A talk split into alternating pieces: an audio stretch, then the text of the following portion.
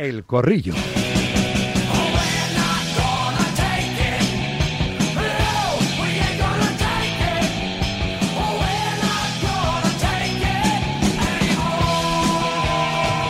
Con SEAT Motor 10, siempre con SEAT Motor 10, sabéis que empieza a esta hora el espacio de opinión de Directo Marca que cuenta contigo al otro lado con esas notas de audio que nos envías al 628 26 90 92. Enseguida abrimos otra vez la ventana de este estudio para que entre el aire puro y limpio de vuestra forma de entender, sobre todo el clásico, ¿verdad? Mirando ya el partidazo del sábado en, en Montjuic. SEAT Motor 10, concesionario oficial SEAT en Fuenlabrada, lleva 32 años atendiendo a sus clientes con mucho cariño y profesionalidad, cariño que traslada cada día a los oyentes de Radio Marca, patrocinando el Corrillo con hoy Manu Martín. Hola Manu, buenas tardes.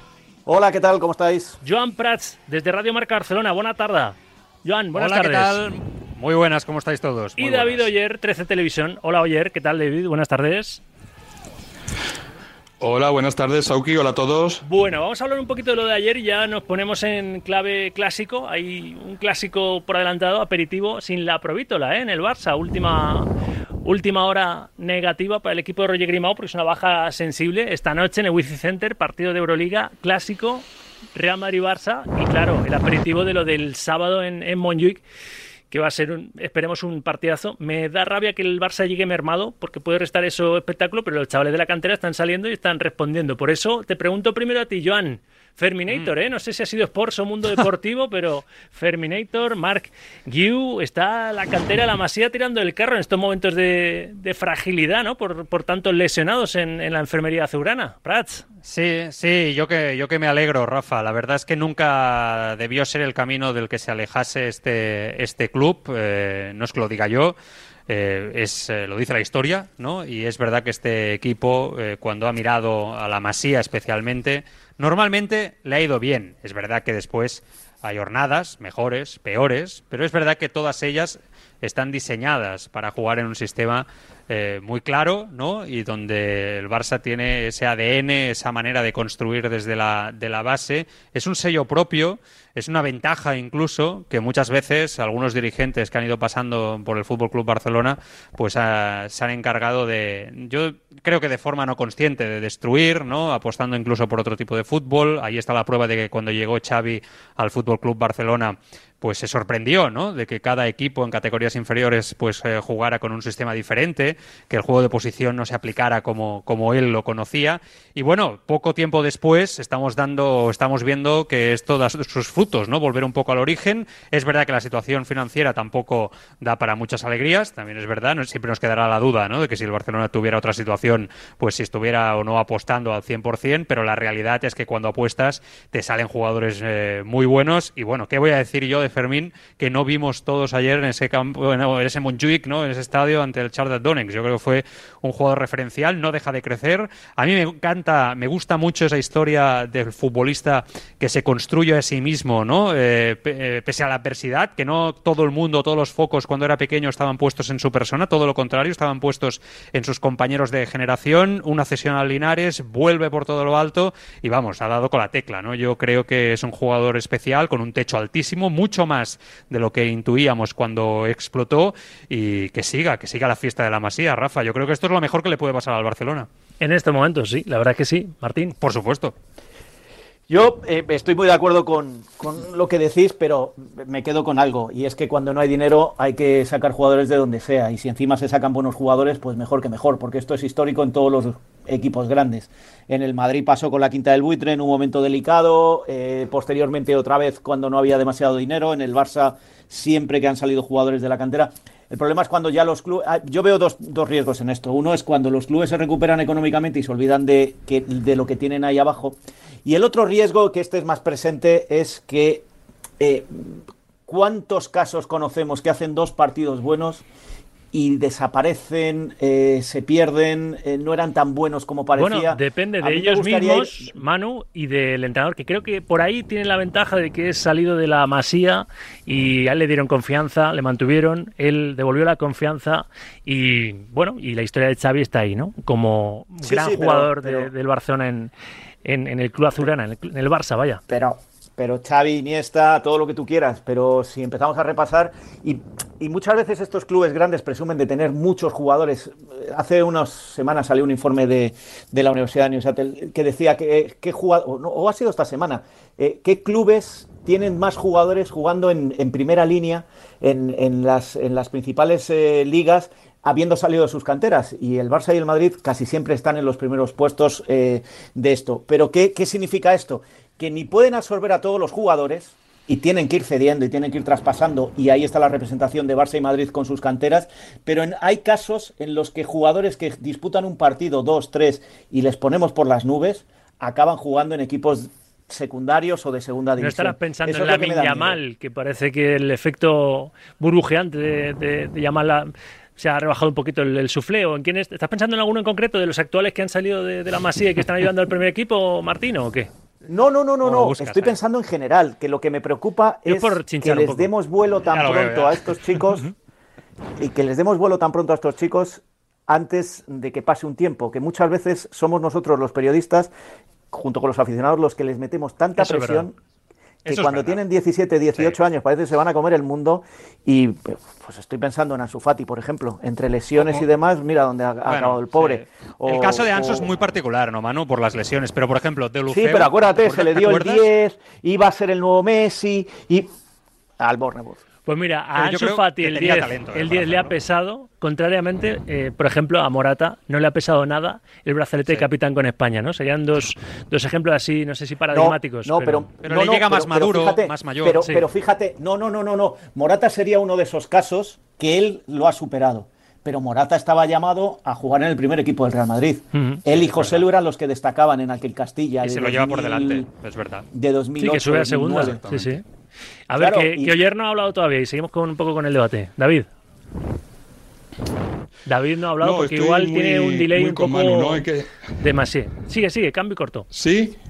Tira, tira.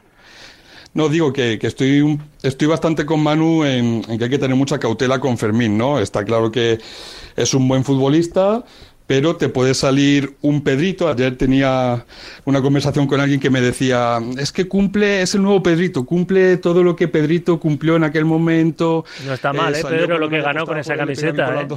Yo no estoy nada de acuerdo con esa comparación. Claro, claro, claro. Y, te puede salir un Pedrito, te puede salir un Isaac Cuenca. Recordemos que Cuenca fue titular en unas semifinales de Champions con el Barcelona y nunca más se supo. Bueno, sí se supo, hizo carrera en otros equipos menores de primera división también, pero, pero no en la élite, en la élite mundial y, y en el primer equipo de Barcelona. Así que yo creo que hay que tener mucha cautela con este tipo de jugadores, pero sin duda es un, un, punto a favor de Xavi, que ha sido el que ha apostado por él, no ahora con todas las bajas que tiene, sino el año pasado estuvo en el Linares y de ahí se los llevó directamente a la gira, con aquel golazo que le metió al Madrid en el partido amistoso, y ahora evidentemente se ha visto favorecido por todas las bajas y las ausencias que tiene Xavi en el primer equipo, y Fermín está aprovechando su oportunidad incluso para ser llamado por la sub-21, ¿no? Que, debutó marcando gol. Yo creo que estamos ante un gran talento, pero cautela. Aguantame un segundo, aguanta un segundo, mano, porque hay una noticia de última hora. La Federación ha abierto un concurso para recibir ofertas e incorporar al sistema de videoarbitraje la detección del fuera de juego semiautomático, que acabaría bastante con, con esas líneas que a veces están trazadas, parece que por, por el, el enemigo. Del ojo ¿no? no sabemos nada, ¿no? Del ojo de halcón y de la tecnología de gol todavía no, y estamos tardando también. Pero, pero bueno, ahora hablamos de, pues arbitraje. eso, sí, eso sí que es indignante. Ahora hablamos de arbitraje, de la elección de Gil Manzano como colegiado del Barça Real Madrid, después de que parecía que era Sánchez Martínez el, el elegido. Ahora hablamos sí que de eso, pero por repasar lo que fue la, la actividad, tanto de Barça como de Atlético Madrid en su tercera jornada de la fase de grupos de la Champions, con esa victoria que le sobró al Barça la segunda parte, seguramente, ¿verdad? Ante el Shakhtar después de una buena primera mitad y al Atlético Madrid le faltó tiempo para quizá a lo mejor haber remontado incluso y haber ganado, aunque bajó prestaciones, sobre todo después de la expulsión de, de Paul en el Celtic Park, ¿no? En ese a la postre Celtic 2, Atlético Madrid 2. Pero primero lo del Barcelona, Joan, ¿a ti qué te pareció? Eh? Antes de que visites estadio el Real Madrid el sábado. Bueno, eh, yo creo que el Barça sigue teniendo, bajo mi punto de vista, ese problema que, le cuesta mucho cerrar los partidos y, controlar eh, de cabo a rabo, ¿no? Que se diría un, partido. Yo creo que esto eh, es, va por encima incluso del tema de las lesiones, que es evidente que tiene mucho mérito, que ante jugadores tan buenos, tan importantes, estar sacando los partidos adelante siempre es positivo, pero creo que ese, bueno, es el, la asignatura pendiente, ¿no? Se podría decir de, de Xavi desde que es entrenador y esta temporada pues le sigue costando mucho. Sí que veo que el equipo defensivamente da la sensación que se ha aplicado mejor en los, en los últimos eh, partidos y ayer la verdad es que era muy superior al Shakhtar Donetsk, que además vive en una situación ¿no? Eh, social, política muy complicada eh, como, como club, pero es igual de cierto que el Shakhtar tuvo al Barça en la parte final y le podría haber empatado el, el partido. ¿no? E-, ese es el gran problema de este, de este Barça, que es muy superior a los rivales. Yo creo que ayer se adornó en muchos casos y dio la sensación de que le sobraban ¿no?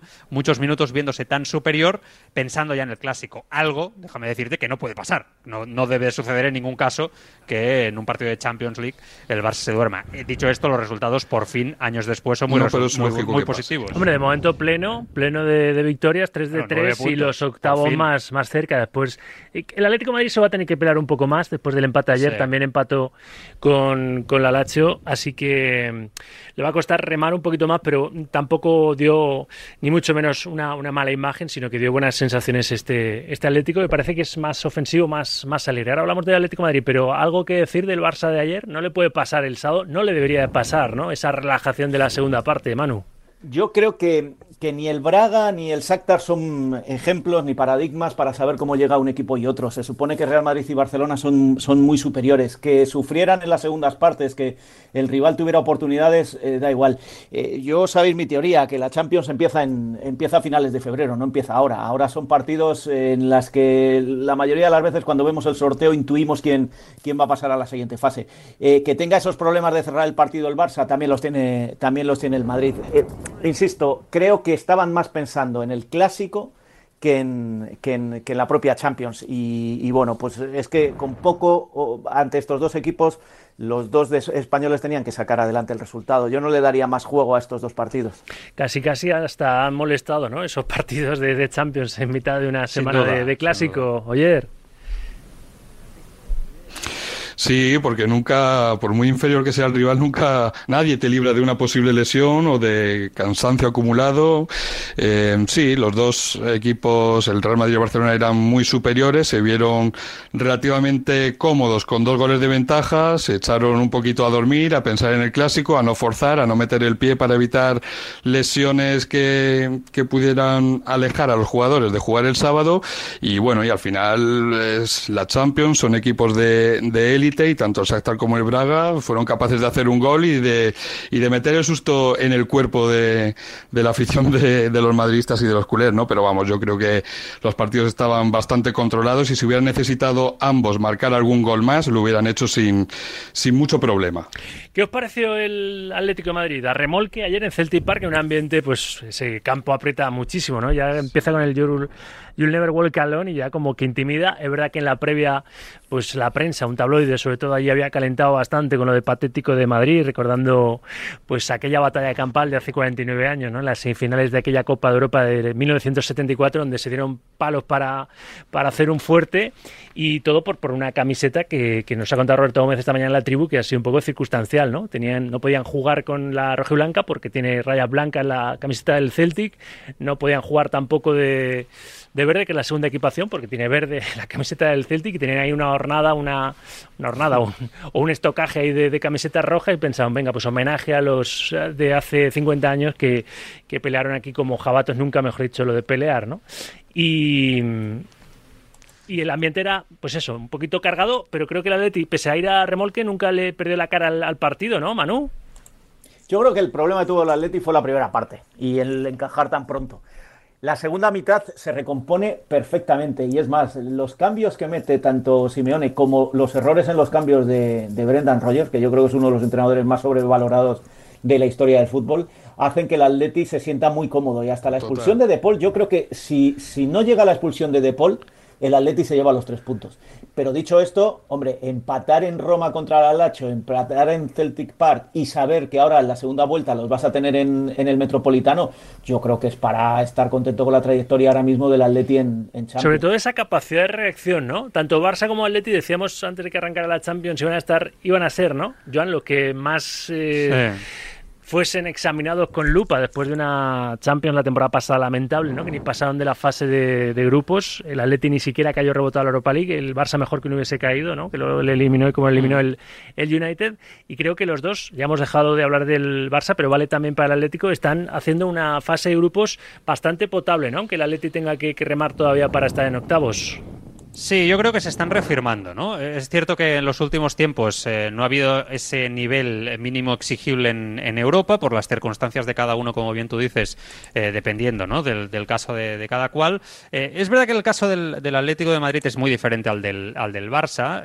yo creo que el partido de ayer demuestra que si tú no entras con, esa tensión competitiva en Europa no hay rival pequeño, ¿no? Y, esto vale también para el Barça en la parte final de la segunda parte, ¿no? A la que levantes el pie, aquí te puede complicar la, vida la vida cualquiera, ¿no? Yo sí que estoy viendo al Atlético de Madrid en general un nivel más alto, le estoy viendo cosas diferentes. Yo creo que Simeone se está, atreviendo eh, a aplicar diferentes cambios tácticos que le, que le, aportan alternativas al juego, algo que es muy, muy, muy importante. Y después está el caso de, de Grisman y Morata, ¿no? Que me parece que si no es la dupla del momento, en Europa andarán muy, muy cerca, ¿no? Eh, bueno, lo que contaba mano de, de Paul me parece que que estaba haciendo un muy buen partido, eh, pero también es muy poco inteligente en esa, en esa expulsión y creo que perjudica claramente a su, a su equipo. y es verdad que Galán... No, no, estaba defendiendo de Paul, estaba diciendo que hasta la expulsión el Atleti se llevaba los tres puntos.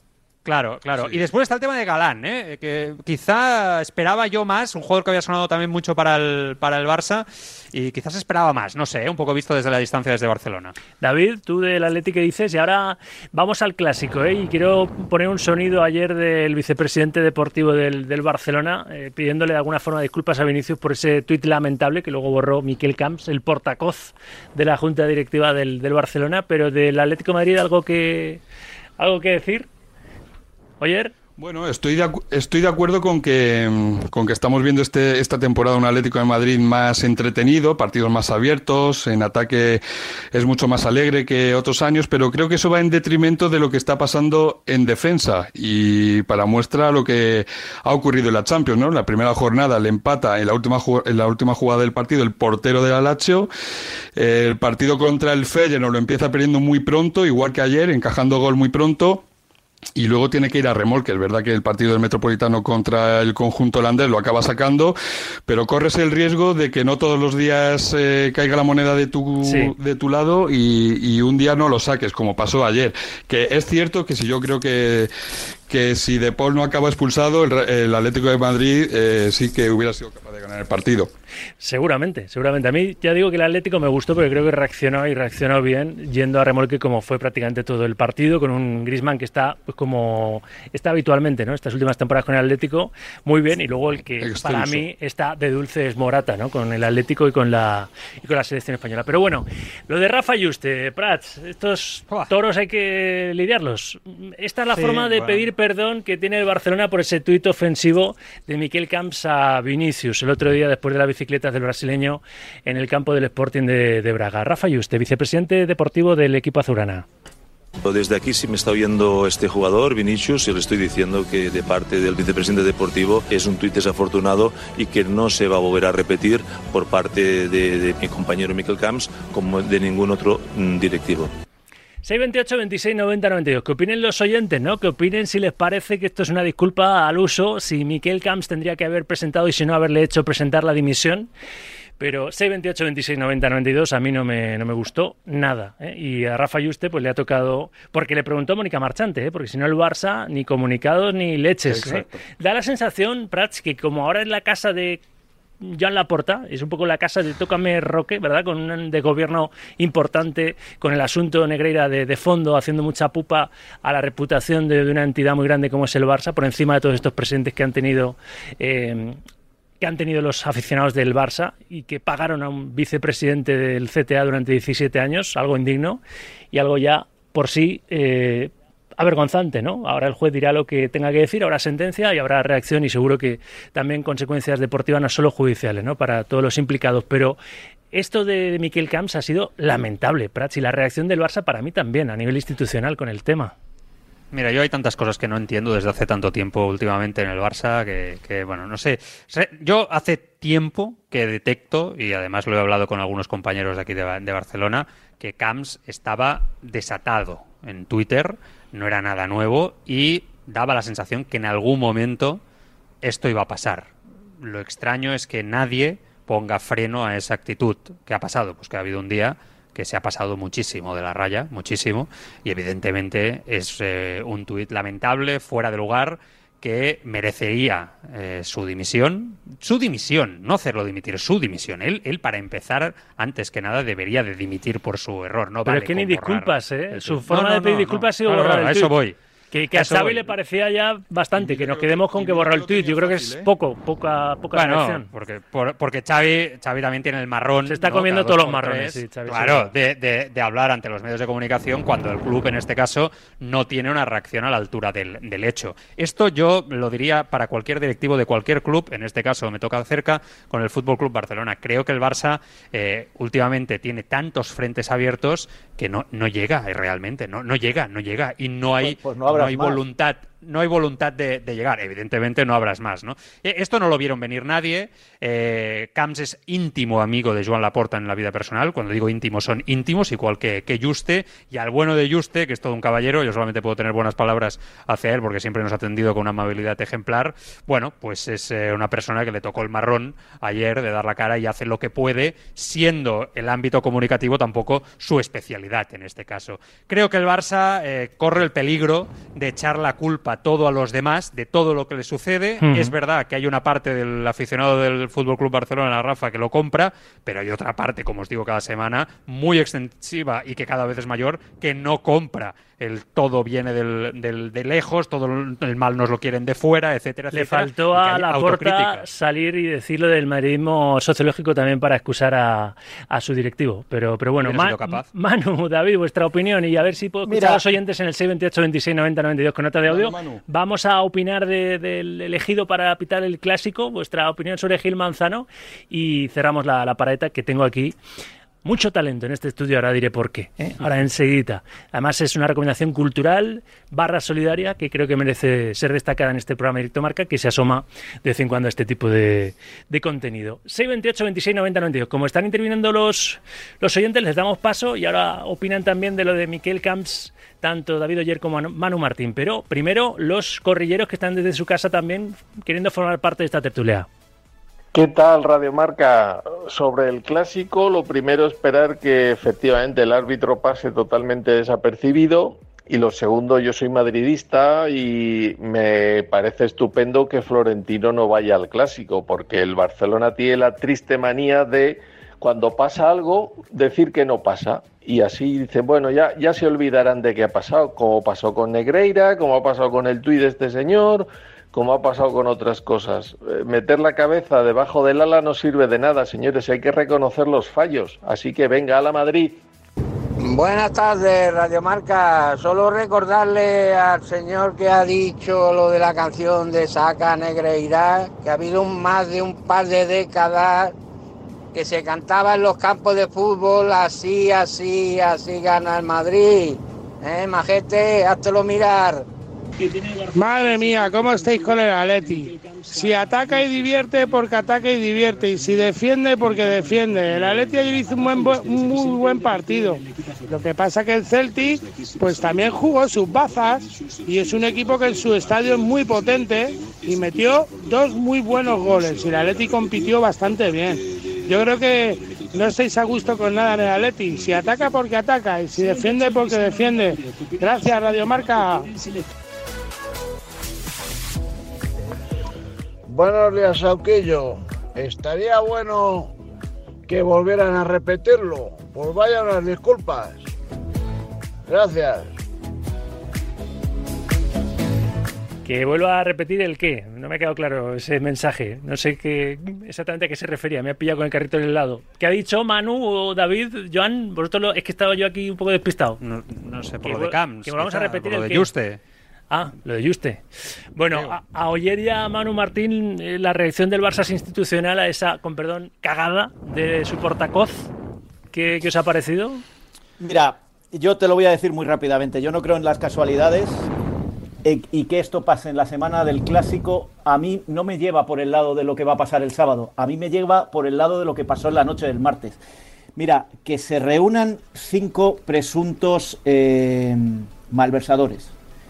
Que se reúnan cinco presuntos malversadores. Para ver qué estrategia siguen, Una ¿no? estrategia, un segundo, para, Sí. para pactar una estrategia común para defenderse delante de un juez sería algo muy escandaloso si lo viéramos en delincuentes comunes.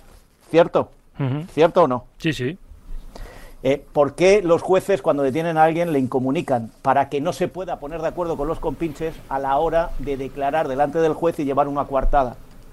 A mí, que se publicite encima desde el propio club una cena de cinco presidentes una semana después del auto del juez, donde dice que la porta también está implicado, que esto ya se está poniendo demasiado serio, a mí me suena a, señores, a ver cómo nos defendemos de esto y qué decimos. Y al día siguiente de, lo de Miquel Camps. eso, ¿eh? una, una parte de ahí, una parte de ahí que se llama Camps, publica un tuit que al final no deja de ser un tuit, que hay que pedir disculpas, que, que- que es lamentable que lo haya hecho un- una persona de una- un directivo del Fútbol Club Barcelona, todo lo que queráis, pero se está hablando muy poco de la cena, muy poco. Pero tú das por hecho que es culpable el Barcelona hablando así. no, no, yo no doy por hecho que es culpable, yo doy por hecho Bueno, que los cinco, si hay una presunción de inocencia, acusados- ellos se pueden que los cinco hablar, acusados ¿no? preparan su defensa en común Claro. para ver cómo se defienden de lo que ya les ha dicho el juez. Señores, ustedes, es que mira, eh, es que esto es todos eso está mal, jueves. Manu. Mira, Quiero Prat, decir, eso está Prat, mal. Que esto es todos los jueves. No, no, que yo no no- estoy te acabo de diciendo que el entender. Barça sea culpable, que lo que estoy diciendo es que se pagó un sobreprecio por informe arbitrales, sea quien sea. Me da igual si es el vicepresidente de los árbitros o Eso ya lo sabemos, Se pero ellos so- ahora te- se entonces, tendrán que eso defender no deja ante de un juez. ser malversación. Y se podrán Eso reunir no deja en de todo ser caso, ¿no? malversación porque te estás Pero si gastando yo- el dinero de tus socios. Si yo te entiendo en ese aspecto, ya sabes que te compro Claro. esa parte y, y soy crítico Claro, con ello, pero digo yo que ahora ellos se tendrán que defender. Que hay malversación. Pero Ya, pero- criticamos hasta la reunión. Sí, pero que, que no que publiciten un poco desde el club la estrategia o la reunión para tema, trazar la estrategia es- comunicativamente me parece muy, muy raro, la verdad. Pero, pero bueno. mm, no me queda tiempo, no me queda tiempo. Oye, cerras tú. Ah, el oyente decía que, que, que forma de pedir disculpas, que, que pida disculpas otra vez, Rafa Yuste, o el Barça en general. David, contigo cierro que, que, tengo que ir a otro, a otro asunto. No os voy a preguntar ni por Gil Manzano, vais a quedar con las ganas. Los oyentes ya estarán opinando y. Real Televisión haciendo el vídeo, seguramente recordando los tres penaltis que, que le pitó en Mestalla al Real Madrid, Gil Manzano, seguro. Oye, lo del tuit borrado y la reacción del, del Barcelona, ¿qué, qué te pareció?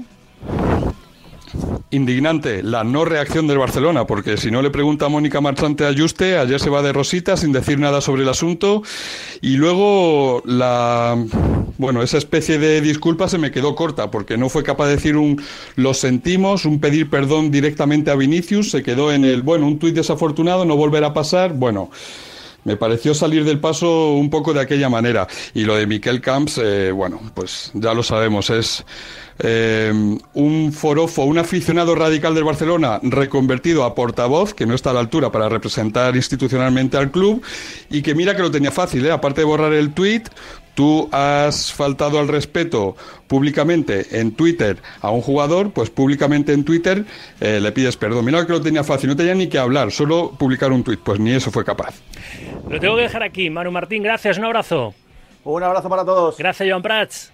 Cuidaros mucho, un abrazo. Que veamos un gran clásico el sábado, un gran primer Barça-Madrid de, de Liga. Gracias también, David Oyer.